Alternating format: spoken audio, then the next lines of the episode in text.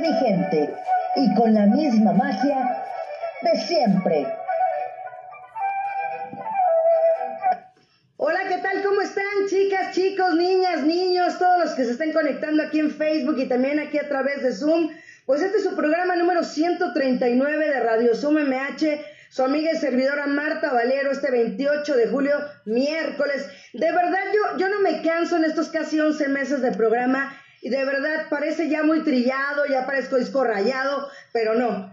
Cada programa de verdad de lujo con grandes invitados y el día de hoy no me quedo atrás ni me quedo corta, ya lo van a ver de verdad. Y bueno, pues también hablando de cumpleaños y todo, quiero felicitar a nuestro jefe, el director de Desarrollo Social, al licenciado Salvador Morales Pérez, que hoy es su cumpleaños. Y bueno, pues todo el equipo le mandamos felicitaciones y vámonos con las efemérides del día de hoy. Un 28 de julio nacieron personajes de la cultura como los artistas plásticos Joaquín Torres García y Marcel Duchamp, los escritores Gabriel Miró y Malcolm Lowry y el arquitecto y escultor Santiago Calatrava. Murieron el novelista Cyrano de Bergerac, los compositores Antonio Vivaldi y Johann Sebastian Bach el mismo día, ¿eh? Y el poeta Zbigniew Herbert. Wow. Así es, el santoral del día de hoy, San Víctor I Papa, San Acacio, San Botvido y San Eustacio. Y bueno, nuestras vías de contacto también se las voy dando,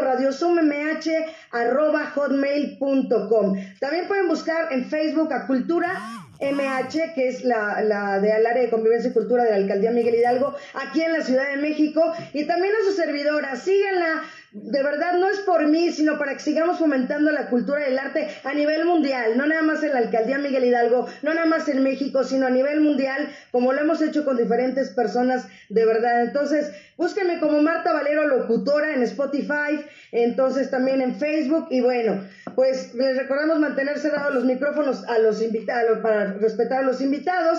Y bueno, recuerden que con la misma liga que entraron hoy, Pueden entrar cualquier lunes, miércoles y viernes de 12 a 1, horario México. Y bueno, pues ya estoy viendo ahí a mi queridísimo Eduardo Reyes. ¿Cómo estás, maestro? Bienvenido. Muy bien, muy bien. Qué gusto. Gracias por esta invitación.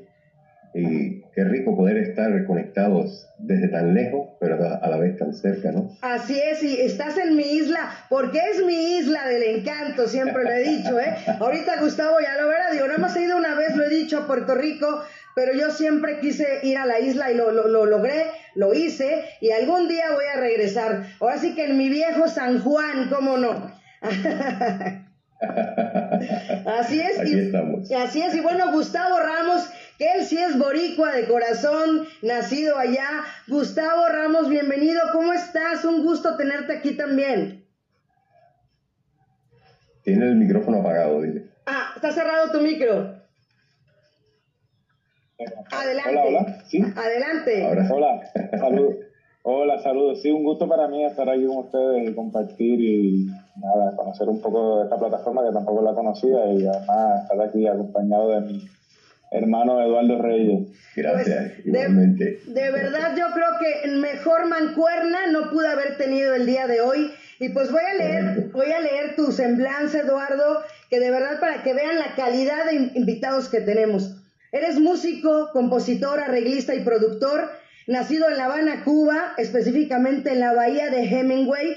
A los cinco años de edad emigró con su familia a Colombia. En ese país comienza a estudiar el acordeón en una escuela de un músico eclesiástico muy importante, el doctor Cañón. Más tarde, a los 10 años, empieza con la guitarra, al cabo del tiempo se muda a los Estados Unidos y luego de vivir en algunas ciudades llega a la bellísima Nueva Orleans. Ahí tiene el privilegio de estudiar personalmente con uno de los músicos más importantes del jazz, Mr. Ellis Marsalis, cuya dinastía musical ha continuado con sus cuatro hijos varones, en especial con Winton y Branford. A los 15 años comienza a trabajar profesionalmente en la música como arreglista y acordeonista, siempre componía temas instrumentales y colaboraba en la parte de la melodía con poetas y letristas. Varios años más tarde se establece en San Francisco, donde además de arreglar temas de salsa y latin jazz, tuvo la oportunidad de ser músico de varias agrupaciones de world music, uno de sus proyectos más importantes y significativos fue componer varios temas y arreglar otros tantos para el concierto en vivo documental titulado Life of Aguabella, dedicado al famoso percusionista y baterista cubano Francisco Aguavela y donde participó el guitarrista Carlos Santana, mexicano por cierto. Este concierto y documental fue producido por el famoso escritor, director y productor de cine italo-americano Francis Ford Coppola, consagrado como uno de los más importantes directores por su trilogía de El Padrino, además de otros filmes. Más tarde, en la década de los 90, por cosas del destino, decide vivir en la Isla del Encanto en Puerto Rico y es aquí que conoce a importantes músicos que le integran en sus proyectos, como es el caso del bajista Eliseo Borrero, quien en ese momento le ofrece la oportunidad de ser el pianista de Ednita Nazario, labor que continuó con los otros directores subsiguientes, la tecladista y pianista Amaury Nauser y el guitarrista Jorge Lavoy, respectivamente. En Playback Studio conoce al compositor argentino Alejandro Montalbán, quien le solicita como arreglista para algunos temas. Es ahí donde se desarrolla ese junte fantástico para componer un binomio llamado Erami y que ha redundado en tantos éxitos. A su vez, con Ruco Gandía y mientras trabajó en Ochoa Recording Studio, realizó sobre 50 comerciales para productos como Potizar, Coca-Cola, Ser de, Puerto Rico con Luis Fonsi, entre otros. Junto a Edgar González realizó un comercial de Kerry Lotion. Este fue galardonado con el premio Cannes y se convirtió en el único anuncio publicitario producido en Puerto Rico que ha recibido tan prestigioso galardón. Con Rodolfo Barrera realizó más de 30 comerciales para radio y televisión, incluyendo las promos oficiales, los jingles de diferentes canales de televisión como Telemundo, Guapa, Univision Miami, entre otros. Su labor como productor ha continuado desde entonces y además de producir para estrellas como Dani Rivera, Chucho Bellanet, que ya lo tuvimos aquí, Sophie, Nidia, Caro, continúa produciendo para artistas más nobles como Janina, Cani García, Melina León, entre otros. Algunas composiciones junto a Alejandro Montalbán, tema artista que cómo no lo vamos a conocer y cómo no me encanta y me fascina y siempre me acuerdo de ti cada vez que lo escucho, por amarte así y lloviendo estrellas, de Kistran Castro, Las Mujeres Liberadas, Melina León entre tú y yo, Jive Atada, Giselle en una disco, Héctor y Tito, Te Buscaré, Magnate y Valentino Nunca Más, entre varios, varios temas de ese disco. Noemí Luz, otras composiciones, Guayaquil, Don Omar, Sigue Siendo Tú, Guadalupe García, Laura Rey Marca, Antonio Algunos, trabajos junto a Rodolfo Barrera, que se pelean por el segundo Telemundo oficial, como tú Oricua, Guapa Mundo, de Colores Coda, como productora trabajado con Melina León, Vico, Lisa, Héctor y Tito Don, Don Omar, ¿no? To Get Funky, Glory Magnati, Valentino Francesca, Laura Rey, Snake Rivera, Dayanara Torres, José Nogueras, Dani Rivera, Sofinida Caro, Chucho Bellanet, Flor de Tabaco, Noemí Luis y entre muchas otras cosas más. Así es que, de nuevo, bienvenido a Radio Zoom MH, Eduardo Reyes. Todo el mundo va a pensar que somos muy amigos. Así es. No, pero de verdad excelente tu, tu, tu semblante, tu historial y todo lo que tenemos que hacer. Y bueno, pues ahora me voy con el de Gustavo Ramos que también él se vio muy humilde en mandarme algo muy sencillo porque hubiéramos sido lo mismo, hubiera sido lo mismo, pero Gustavo Ramos Perales inicia su carrera en el teatro a muy temprana edad mientras estudiaba humanidades en la Universidad de Puerto Rico. Después se traslada a Madrid para estudiar dirección de cine y producción en Séptima Arts. En Madrid realiza dos cortometrajes en 16 milímetros negro y frame, videoclips videoartes y propuestas visuales que lo llevan a ser seleccionado en el Festival de Gijón por Madrid. Tras su regreso a Puerto Rico, Gustavo Ramos Perales es productor y editor de la miniserie de televisión En la Maya para el Canal 6, que fue transmitida por varios canales de Estados Unidos, en Nueva York, en Miami, Chicago. En 2011 escribió en colaboración con José Luis Ramos Escobar el guion de la película de la mítica banda de salsa La Sonora Ponceña, la cual está en fase de preproducción. En los últimos años se ha dedicado a la realización de documentales, televisión deportiva, ha dirigido varios comerciales. En el 2016, ahí es gran, de verdad de gran importancia, gana la convocatoria nacional de la Corporación de Cine de Puerto Rico para producir su primer largometraje El Chata su manera de contar historias y su propuesta visual combinadas con su metódica dirección actoral y su obsesión por la estructura hace pensar que estamos frente a un joven talento que estará contando historias, pero por mucho, mucho tiempo. Y bienvenido también, Gustavo, otra vez aquí. Eso es lo que eres tú. Muchas gracias, muchas gracias. Un gusto para mí estar aquí. Sí, eso es lo, eso es lo que soy, justo lo, lo describiste muy bien. Totalmente de acuerdo y, y de verdad agradecerles que estén aquí los dos, porque independientemente de la trayectoria que tiene cada uno de ustedes, la fusión que están haciendo, ya la vamos a ir platicando eh, durante el programa. No, yo creo que esta mancuerna de verdad va a dejar muchas cosas positivas y de qué hablar. Así es que Eduardo, pues platícame un poquito de ti, de ese Eduardo niño, cuando empezó a, ver al acordeón, ¿qué pensó? como se hemos platicado con los niños que tocan el cello, que si veían el, el instrumento muy grande, ¿cómo fue en tu caso? Bueno, en mi caso, eh, para ir rapidito, eh, mi papá era arquitecto naval, pero eh, fanático del acordeón. Y mientras estaba dibujando los barcos y este, de paso él, diseñó la flota pesquera cubana que todavía está activa y la, diseñó hace 60 años atrás. Este, él, pues, yo me escondía abajo de la mesa de dibujo del arquitecto, tú sabes que siempre esas mesas tienen un montón de, palitos y patas y cosas porque se mueve el ángulo, ¿no? Este, y entonces yo me escondía ahí abajo y, y mientras ponía música, que casi siempre lo que escuchábamos en la casa era o flamenco, o jazz, o clásico. Este, y entonces él cogía el acordeón y yo lo miraba desde ahí abajo y obviamente me pareció un instrumento inmenso porque era, yo era del tamaño del acordeón, o sea, yo lo miraba desde abajo de la mesa de, de dibujo mientras él tocaba un ratito, lo soltaba y volvía. Y entonces, cuando llegué a Colombia, un día estoy, o sea, cuando llegamos a Colombia, nosotros nos fuimos de vacaciones a Colombia, pero no volvimos.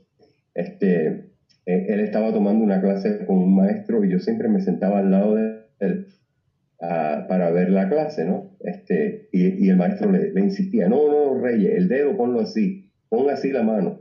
Y entonces la melodía no es esa, la melodía es así. Y entonces yo metí la mano, como yo estaba al lado de él, con un impulso metí la mano y toqué el pedacito de melodía y entonces ese día me puso el acordeón a mí, que me tapaba la cara. Este, me lo puso en las piernas y me dijo, desde hoy tú tocas, tú tomas las clases de acordeón. Y así empezó mi, mi travesía en la música. Fíjate. Este, Adelante, Eduardo.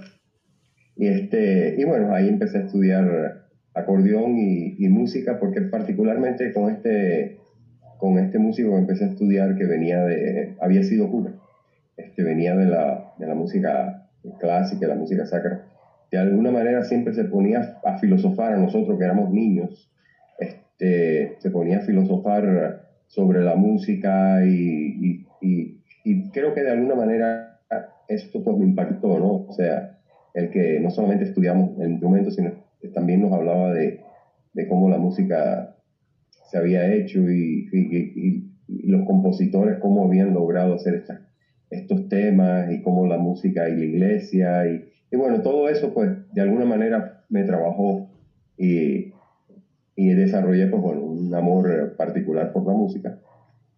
Y así seguí, después brinqué a la guitarra, después brinqué al piano, pero obviamente siempre añadiendo, no dejando un instrumento por otro. Este, y, y bueno, viajábamos mucho eso también fue bueno, escuchar música de tantos lugares, de, de Sudamérica, de Europa, de, en Estados Unidos viajábamos también mucho y, y ahí terminamos en, o sea, nos, nos fuimos a vivir a Nueva Orleans, que ahí conozco el, el papá de, de Winton Marcel empecé a tomar clases privadas con él, que también era otro personaje muy, muy interesante, de verdad. Eh, esos músicos que te dejan una marca, ¿no? Y bueno, de ahí, para hacer la historia corta, bueno, termino aquí en Puerto Rico, por decir terminar, porque siempre estoy viajando.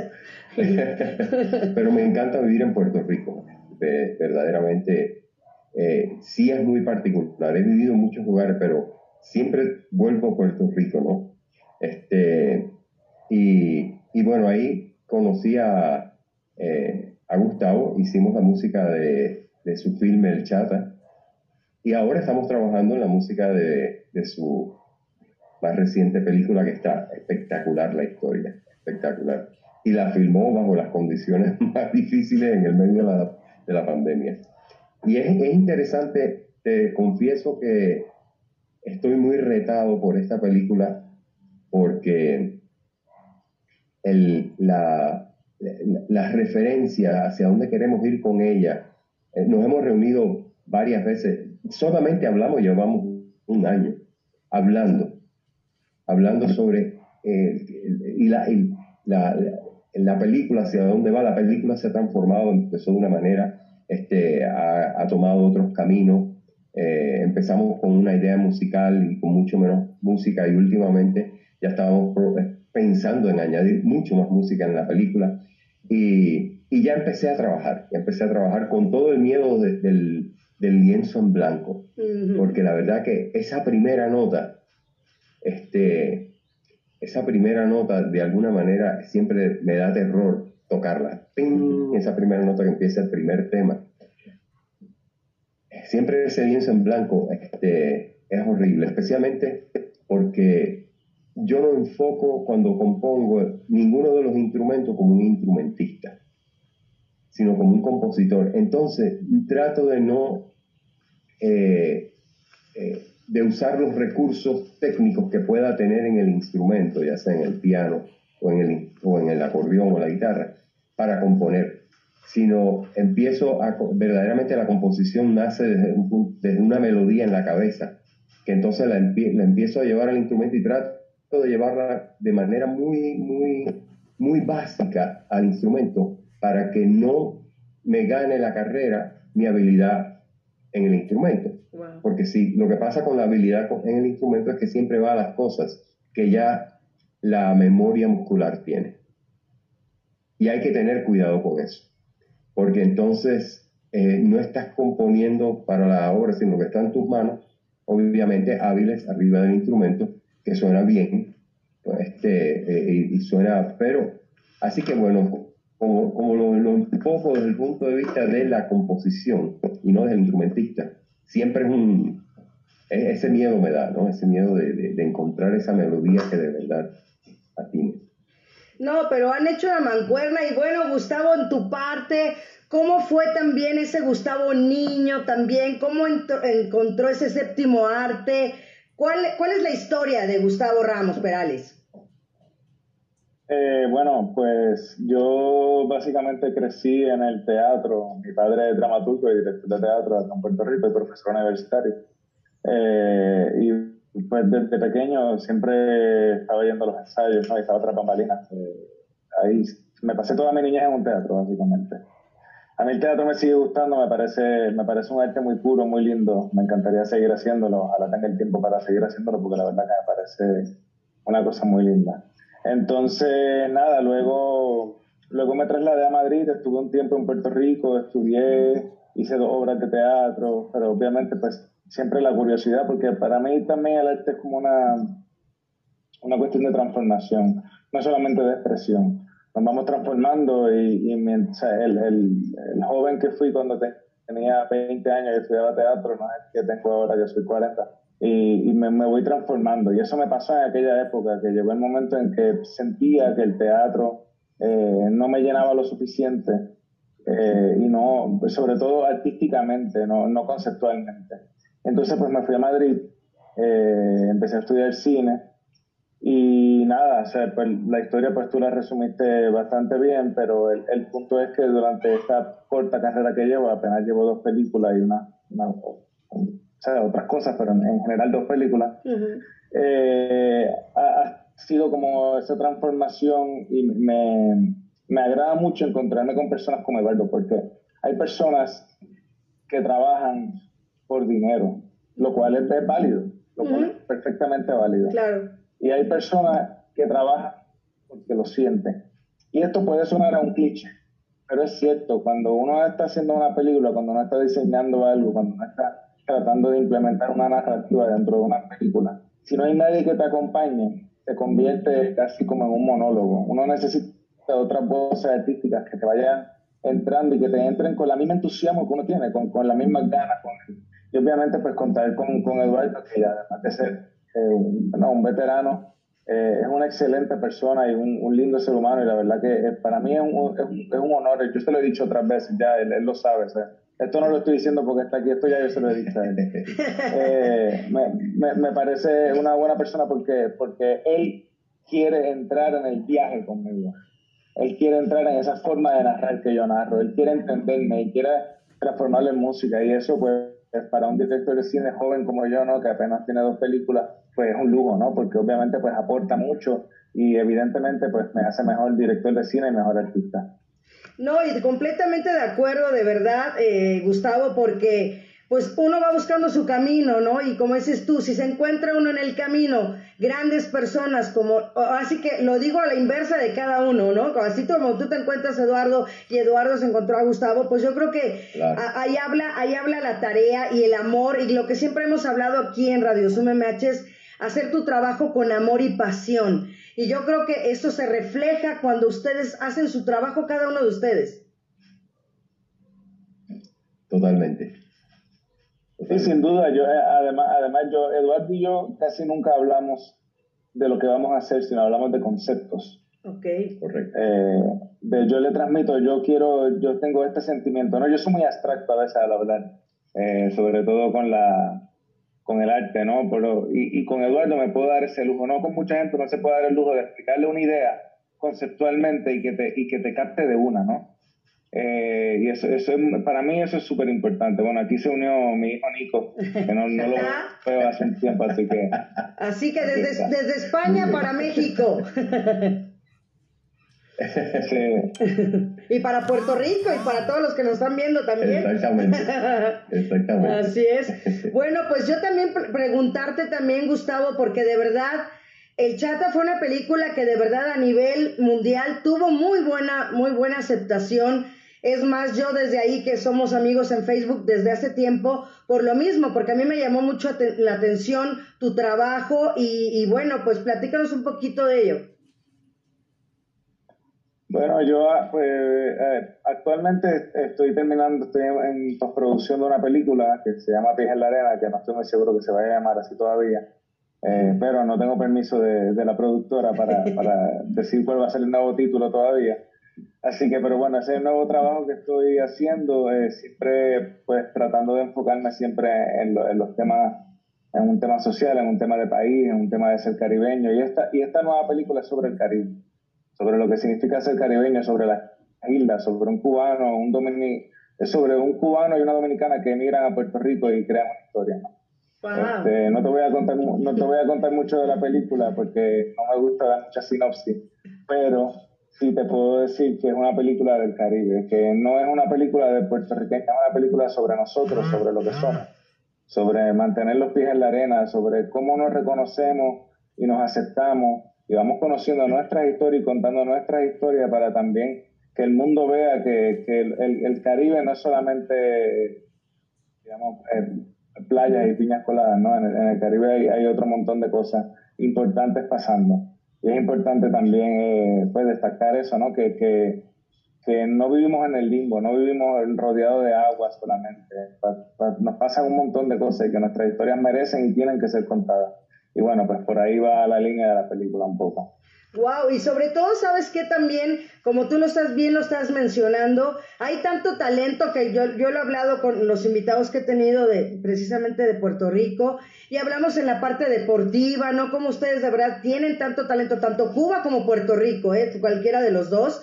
Y, y, de verdad el talento deportivo, ¿no? El talento creativo, en la música. Entonces, Eduardo, pues yo creo que eh, tú también aquí, este, yo creo que regresas a Puerto Rico porque es, como estuvieras en tu casa en Cuba.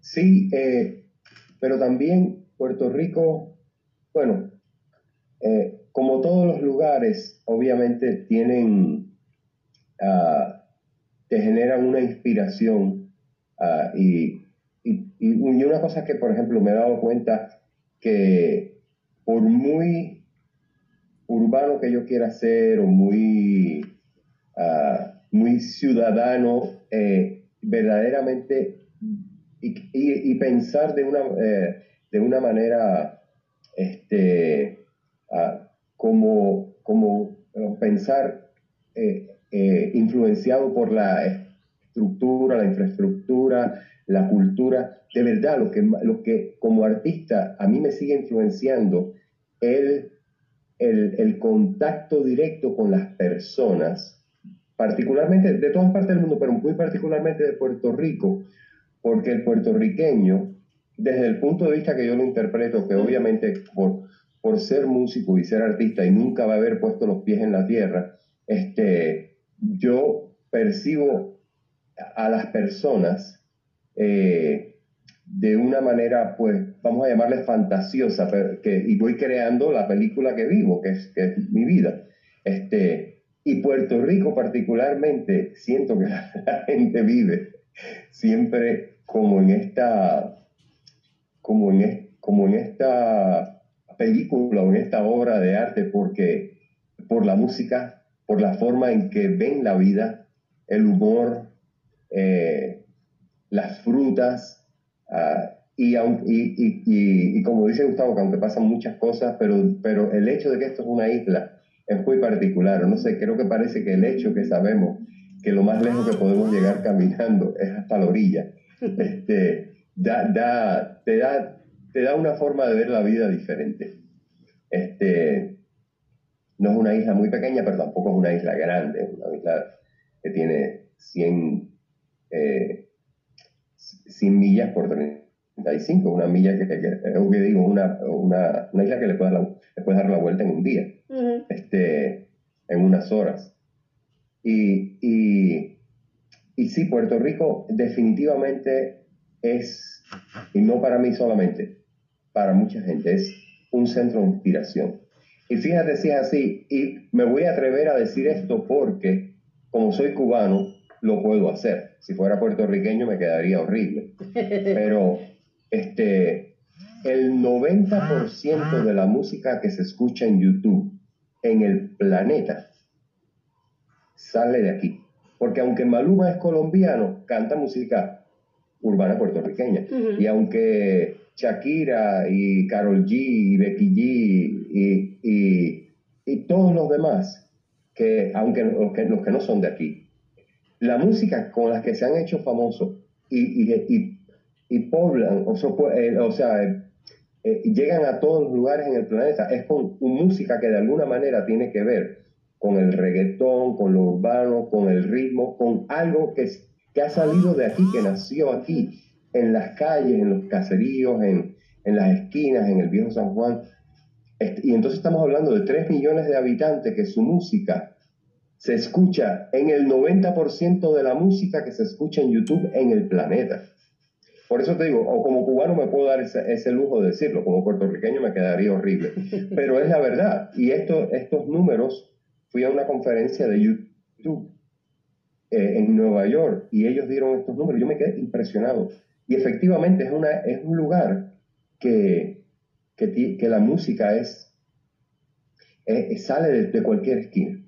O sea, obviamente todos los lugares en el planeta, por ejemplo, yo he vivido en, en Tijuana, que me encanta, eh, y, y, hay mucha música, hay mucha cultura, una cultura interesante porque tiene lo, lo americano, pero tiene lo mexicano, y también Baja California es como otro país, este, de alguna manera, ¿no? es como piensan un poco diferente, pero es México. Pero de verdad Puerto Rico es muy, y, a, mí me sirve mucho conectar, aquí me gusta mucho conectarme porque, eh, no sé, es como lo más cerca de los pies en la tierra, es aquí en Puerto Rico donde yo los toco. Oye, también, de verdad, Eduardo, la parte de, ya tener este el instrumento y las partes del instrumento, y como te decía, también aquí en, los últimos conciertos que he tenido con mi jefa, su hija toca el acordeón.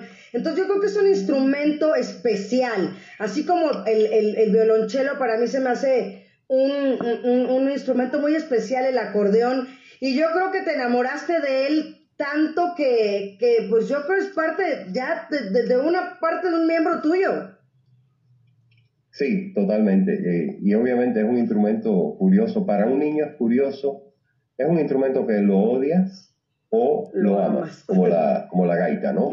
Que este, el, el, el, acordeón tiene una, una, algo muy particular. Por ejemplo, cuando tú tocas el piano, cualquier persona que hunde la tecla no la hunde mejor que ninguna otra persona. O sea, tú hundes una tecla y lo que toca la cuerda que suena el piano es un martillo que hace ping.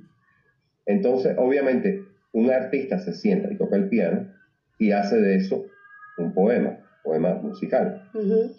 este, pero lo que te quiero decir es que la, la, la, conexión con el instrumento es una conexión de que tú hundes y un martillo toca. Este, en el caso del acordeón, tiene en el medio un fuelle. Y ese fuelle es un pulmón. Este, ese fuelle es un pulmón. Ese pulmón, o sea, si lo, to si lo exageras un poco o no le das lo suficiente, haces de que el instrumento suene o muy bello u horrible.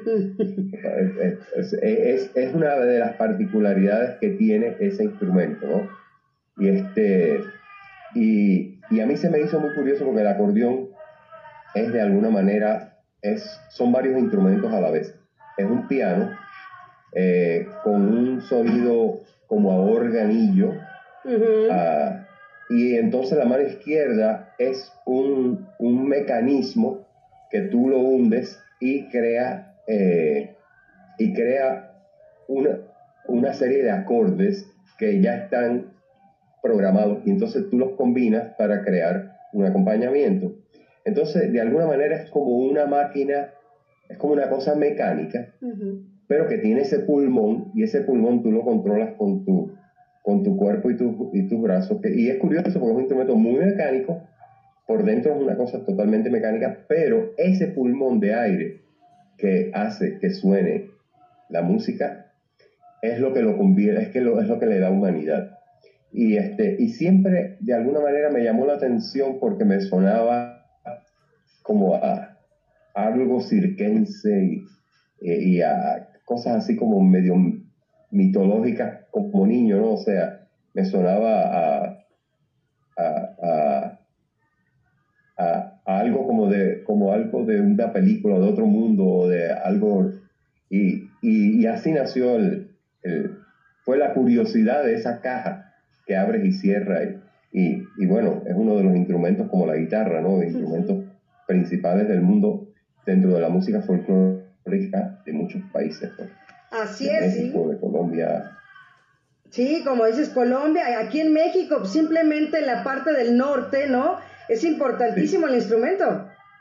Totalmente. Y tengo que decir algo, eh, no se le da el crédito que merece a, a dónde lo han llevado los mexicanos. Tocar el acordeón como lo tocan los mexicanos es como los rusos tocan el violín o los, o los japoneses, es una cosa muy seria, pero como pertenece a una música folclórica, no le damos, no, no, reconocemos el nivel, sí lo reconocen los que tienen que estudiarlo, pero claro, los, los niños mexicanos eh, nacen escuchando eso y, y es como, como los, los, los gitanos del flamenco y los españoles con el flamenco, que es una cosa muy seria, este, y, pero en el caso, los mexicanos posiblemente el acordeón más complicado que existe, aparte de la música muy seria clásica rusa que también se toca con acordeón, este, posiblemente la, el, uso más, más elaborado lo han, logrado los mexicanos.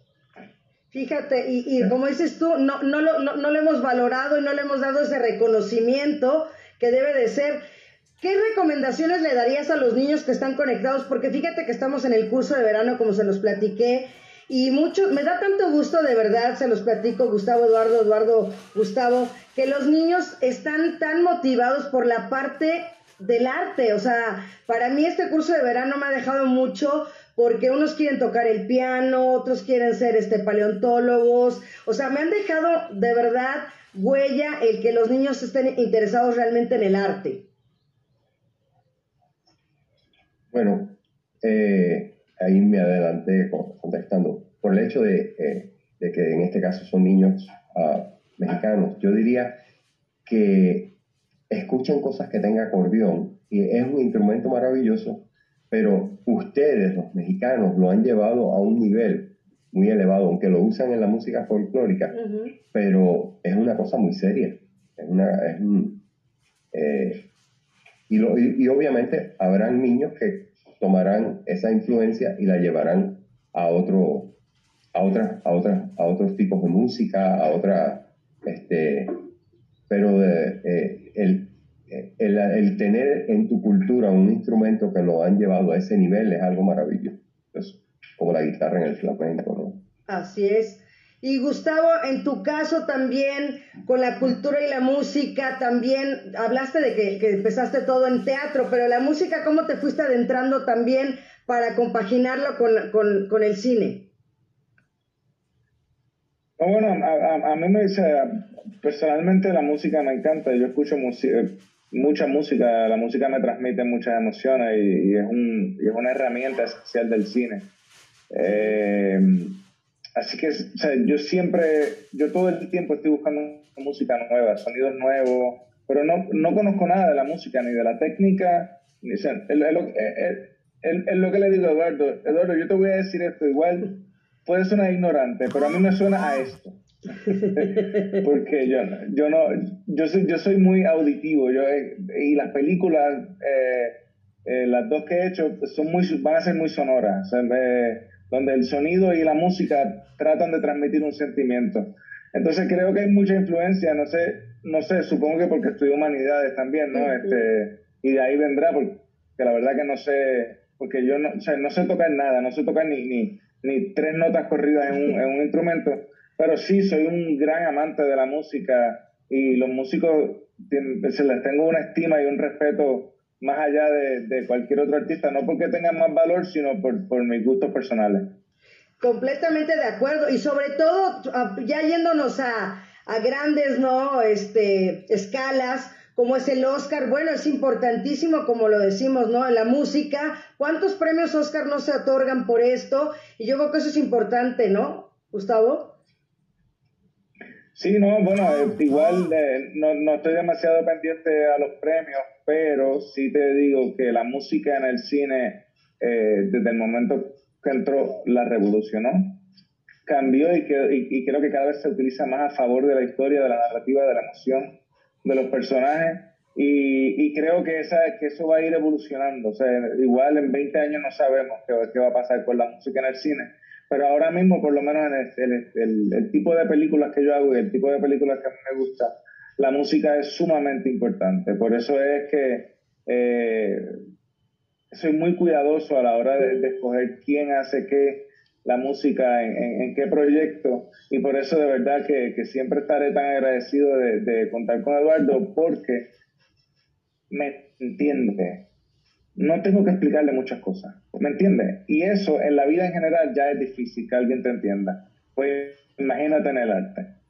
Así que es, muy, es, muy lindo, la verdad, que, que los dos entremos en, esa dinámica eh, de, ponerle música a las cosas, porque no, no hablamos casi nunca de instrumentos, de lo te lo puedo decir, hablamos de sensaciones, de, de, de cómo se debe sentir el público, el espectador y cómo se debe sentir el personaje en ese momento. Así que por, por, por ese lado creo que la música es, fundamental para mí, en el cine es fundamental. Completamente de acuerdo, de verdad. Y Eduardo, ¿cómo te inspiras? ¿Cómo empiezas, como decías, ese, esa parte blanca, ¿no? Ese empezar y viene, empieza en la cabeza, te lo imaginas. ¿Qué, cómo, ¿Cómo nace Eduardo Reyes? Eh, bueno, Ah, bueno, primero quería hacer una, una, pequeña continuación de, de, lo, de, lo, que habla Gustavo. Okay. Eh, la, una película este, para, un, para un músico es, eh, es un lugar, a ver, eh, imaginemos, la película es un lugar donde yo puedo ir. O sea, Gustavo me invita a trabajar en la música de la película y obviamente con él, porque él, aunque él, él habla abstracto, pero, pero entramos en un lugar emocional, emotivo, donde eso que es abstracto, la verdad que no suena abstracto, suena como, tiene mucha claridad, tiene mucho sentido, eh, este, tiene mucho sentido porque eh, estamos hablando de, de, las sensaciones y obviamente cuando estamos viendo la escena, pues ahí se, se cierra el círculo, lo que él dice y la escena de alguna manera a mí me suena en la cabeza. Pero lo maravilloso de una, de una película que es un lugar, es un escenario muy particular. el escenario de la película no se parece al escenario donde el músico va a tocar frente a un público. Porque el músico de cine no debe, no debe, no debe nunca esperar el aplauso, porque la conexión es diferente. Eso no quiere decir que, bueno, tengas suerte en uno de tus trabajos y se gane un premio, eso no, pero eh, eso es otra cosa, ¿no? Pero desde el punto de vista, el que va a ver una película en su casa o en una sala de cine, este, no piensa en el músico, o sea, piensa en que la película le, le, le, gustó y le causó una, o, no le gustó, y le causó una, una, un impacto, ¿verdad? Uno es, ese, uno es partícipe de esa experiencia. Este, y es un escenario muy particular porque es un escenario donde tú no vas para que te aplaudan. Es un escenario donde tú de alguna manera te conviertes parte de, de uno de los instrumentos que utiliza el director para comunicar. Y, este, y el músico que hace música para cine tiene que sentir ese, ese disfrute de ser eso o sea, de, hacer la música y, ser parte de esa voz que de alguna manera eh, pincha al, que está mirando la película, lo, lo, toca, lo, lo, agrede o lo seduce. Entonces la música eh, ahí cobra otra, otra, y es muy, muy, es muy interesante el, porque la música ah, eh, cobra otra, otra, otra perspectiva, otra perspectiva. Y el, juego es, es más es emocional y es muy mental también. Es muy mental. Wow. Este, como te digo, uno, uno, uno, uno trata de ser una, uno de los instrumentos más del director para manipular un, un, un momento de dos horas en una persona. Así es, y bueno, también Eduardo, combinas esa parte también, como los decías, de los instrumentos, no nada más, o sea, una canción es puro eh, acordeón, a lo mejor la otra es con piano, las, las combinas. ¿Cuál es tu manera de trabajarlo? Bueno, eh, cuando, estoy en el, cuando veo los, los personajes, lo uno la historia, y, y, y, lo que el director, eh, es la intención del director. Entonces, cada instrumento, en vez de combinarlo en una forma tradicional, cada instrumento de alguna manera pasa a ser la voz de alguno de esos personajes. O, o pasa a ser la voz, a veces no del personaje, sino pasa a ser la voz de, eh, del nervio, del nervio Ah, más sensible de la historia. O sea, si la historia es ah, que una persona siempre se siente acosada y perseguida, pues de alguna manera eso tiene un, color sónico, o sea, tiene un, puede ser un violín el que, el que, el que, el que de alguna manera marca o, enmarca esa, esa sensación, o puede ser un acordeón, o puede ser una trompeta. Por en, el caso del, chat, del chata, era la trompeta. Wow. La trompeta, la trompeta era el... Este, y esto siempre lo tuvo claro. Claro, cambia cualquier cosa menos la trompeta. Este, y entonces eh, tú, eh, eh, estuvo claro de que siempre dijo, quiero esto que sea una batería, un bajo y una trompeta. Y llegamos a usar el piano, pero muy poco. Y entre esos tres instrumentos se, se hizo la música de, del Chata y, y, creo que logramos, logramos una, una, una decadencia, una, sí, decadencia, eh, una, una oscuridad, porque era el sonido de trompeta, pero el trompeta con sordina que de alguna manera este, le da una característica triste y oscura al instrumento porque se ha usado para eso, para el jazz y para la música así un poco más oscura. Este, y fíjate que, curioso que usamos un sonido agudo, un sonido bien grave, que es el bajo, y en el medio lo que había era, era percusión, que era la batería. Wow. Pero no habían otros instrumentos en el medio, flautas y esto y lo otro, sino era básicamente el, espectro, porque tú sabes que el oído, bueno, escucha de cosas muy agudas hasta cosas muy graves. El, espectro lo cubrimos con, con, con, tres instrumentos y eso le daba mucha transparencia musical que es muy difícil lograrla porque tú quieres que la música no se pare frente a ti, sino de alguna manera tú entres en la música para que te afecte.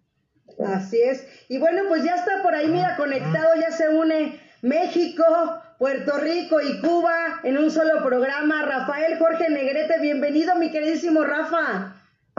Te presento a Eduardo Reyes y a Gustavo Ramos. Saludos. ¿Cómo estás, Rafa? Saludos, saludos. Nada, pues aquí estamos preparando un concierto en línea para el día 30, 31 en streaming. La gente puede elegir el horario y bueno, este, me da mucho gusto invitar a tu público pues ahí está, mira, ya nos va a poner el queridísimo Iván, ahí está, ahí está el flyer para que la gente lo vea. Platícanos ahí bien todos los detalles, Rafa. Así es, pues mira, vamos a incluir canciones de todo el mundo, canciones sudamericanas, eh, boleros, canciones francesas y por supuesto no pueden faltar las canciones mexicanas rancheras. No, excelente. ¿Y cómo, cómo se va a manejar? Por ejemplo, yo quiero escuchar a Rafael Jorge Negrete el viernes a las 8 de la noche. Yo doy mi horario, ¿cómo se va a manejar? Te dan una liga y con esa, a la hora que tú quieras, puedes entrar las veces que tú quieras durante el día que elegiste. No, pues está increíble porque ahora ya no nos perdemos de que sea cierta hora y nos tenemos que conectar en, esa, en ese horario. Yo creo que es una nueva versión. Me parece excelente, Rafa, para que así la gente, si está trabajando o tuvo algún compromiso, alguna junta, algún, algún convivio o algo, pues que tenga el tiempo de poderlo ver a la hora que se le acomoda a cada quien, ¿no crees?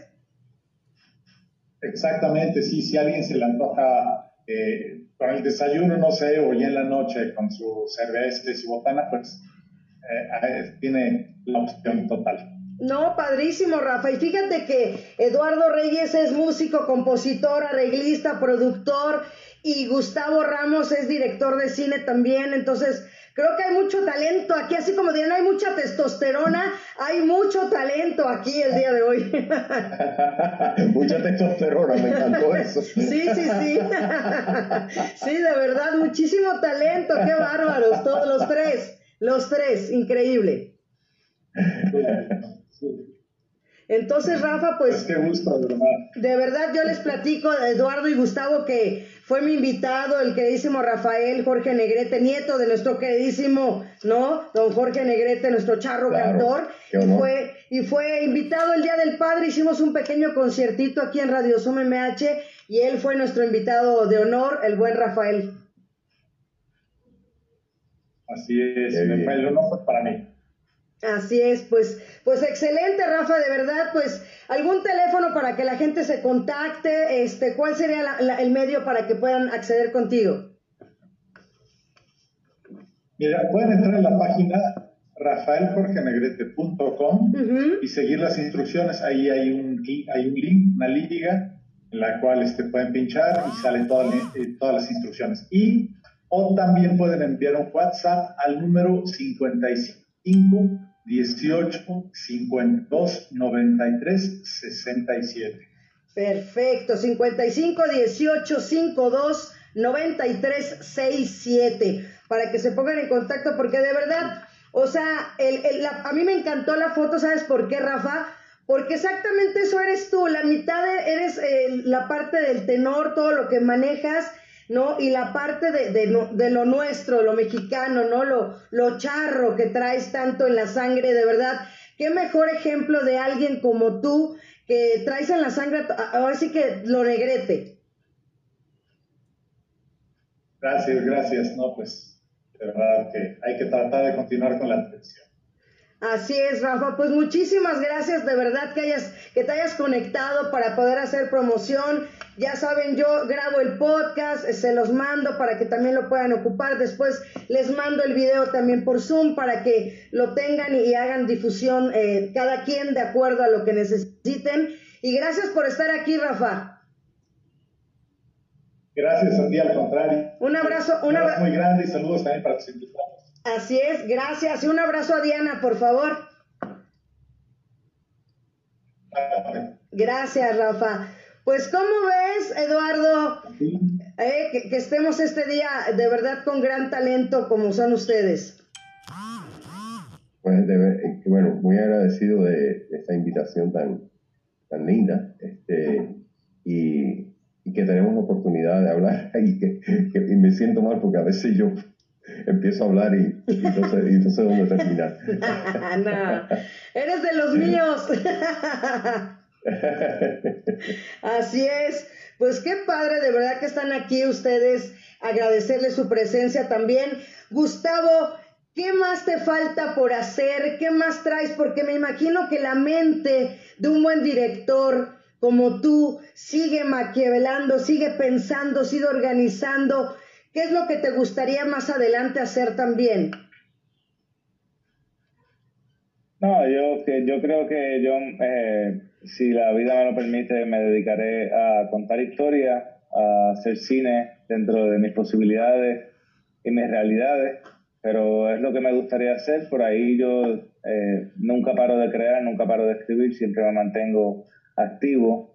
Eh, uno no sabe qué historia, en qué momento se va a poder hacer y, y, voy, a, tener la narrativa, ¿no? A veces escribo historias que sé que no las voy a poder hacer ahora, pero la mejor en 10 años, con más madurez, con más, con más experiencia, seguramente pueda. Así que yo seguir, seguir moviéndome, eh, seguir creando, seguir escribiendo y seguir juntándome con personas que valgan la pena para que me acompañen en este camino. La verdad que es un camino que apenas empiezo.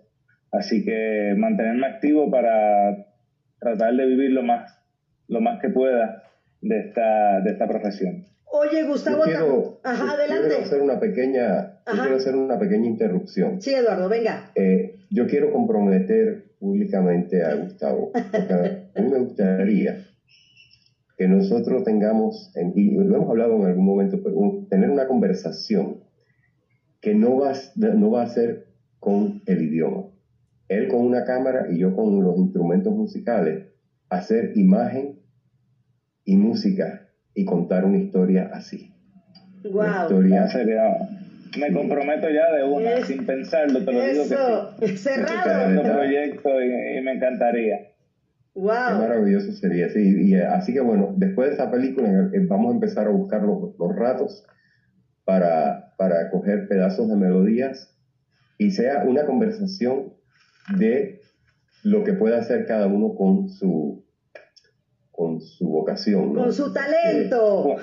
y mostrárselo al público, sí. Excelente. Cuenta con eso. Cuenta, con eso. Excelente. Oye, también Gustavo, me imagino que obviamente la pandemia nos pegó a todos. ¿Cómo te pegó a ti en lo personal? ¿Te hizo ser más creativo, hacer más cosas? ¿Cómo fue para ti?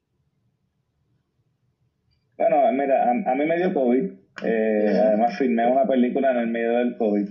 Y yo, eh, y, y, con esto con esto ya termino, pero voy a, voy a ser muy breve. A mí el COVID eh, me hizo mucho mejor persona. Le dio una pausa a mi vida. me dio tiempo de estar con mis hijos, de estar con mi familia.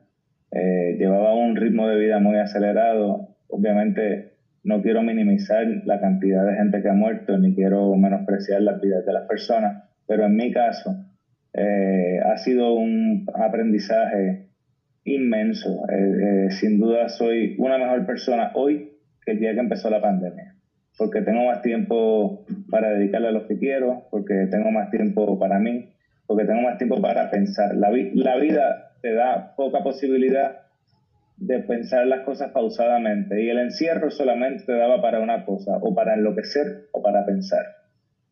Yo, elegí, yo, yo elegí pensar y me hizo, eh, para, mí, por lo menos yo me siento más a gusto conmigo mismo y siento que la gente que me rodea eh, lo agradece.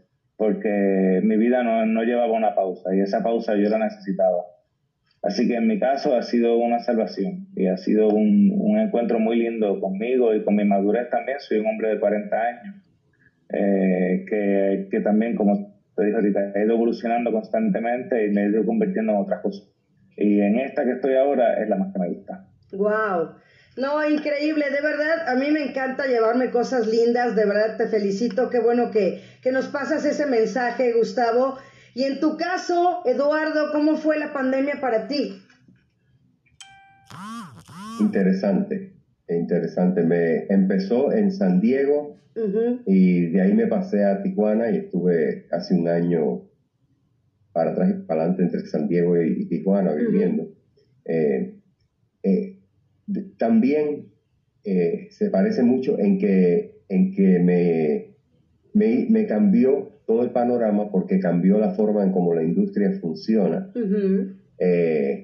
Cambió que de momento dije, empecé a, pensar en que, en que no tenía que hacer tantos trabajos para estar aceptando demasiados trabajos para, para subsistir y para, y para vivir y para ganar dinero sino que decidí empezar a hacer cosas que me, que me disfruto más hacer y cosas que de alguna manera eh, me den la oportunidad de, de, contar, de contar, de contar eh, una historia, de contar un, un, estado emocional, un estado anímico, este, y usar la música para eso. Perfecto, de verdad excelente. Y bueno, pues aquí mi compañero Iván Rentería siempre les digo que me apoya siempre y nos va a poner algo ahorita en pantalla para que lo veamos también, para que la gente que nos está viendo y escuchando, pues esto es lo que, lo que va a ser próximamente. Así es. Ah, bueno, ya el chata que ya fue su tráiler, aunque yo pensé que era, ajá, ok, adelante Iván, para que la gente lo vea.